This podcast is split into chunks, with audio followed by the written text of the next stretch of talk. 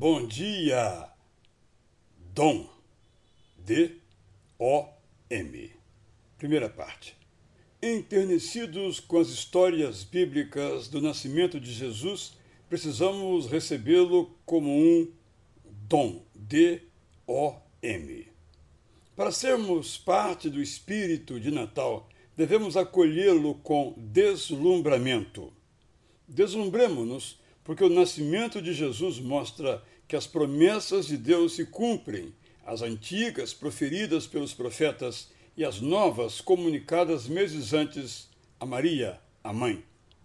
Deslumbremos-nos porque os anjos percorrem as narrativas da Natividade como emissários de Deus para dizer às suas personagens para não terem medo e para lhes mostrar os caminhos que precisam percorrer. Deslumbremos-nos porque a chegada do Messias foi revelada a gente simples, como os preteridos pastores de animais, e a gente rica, como os magníficos magos vindos de longe. Deslumbremos-nos, sobretudo, porque o Natal é a salvação de que tanto necessitamos tornada acessível como um presente, sem esforço de nossa parte. Para entendermos o clima do Natal, devemos obedecer aos mandamentos de Deus, claramente vivenciados pelos homens e mulheres que se tornaram seus parceiros. Se Deus nos sussurra mandamentos, aceitamos, porque nos são oferecidos para o nosso bem.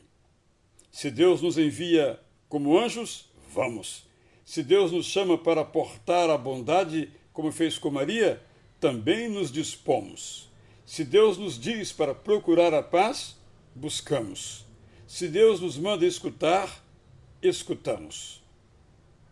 A obediência à palavra de Deus é a nossa melhor decisão, melhor que a discussão, melhor que a obstinação, melhor que a rebelião, que nos aproximam do precipício. A obediência a Deus é a sabedoria em toda a sua excelência.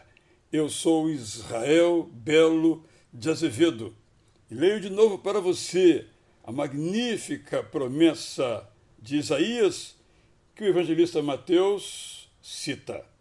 Eis que a Virgem conceberá e dará à luz um filho, e ele será chamado pelo nome de Emanuel, que significa Deus conosco. Bom dia!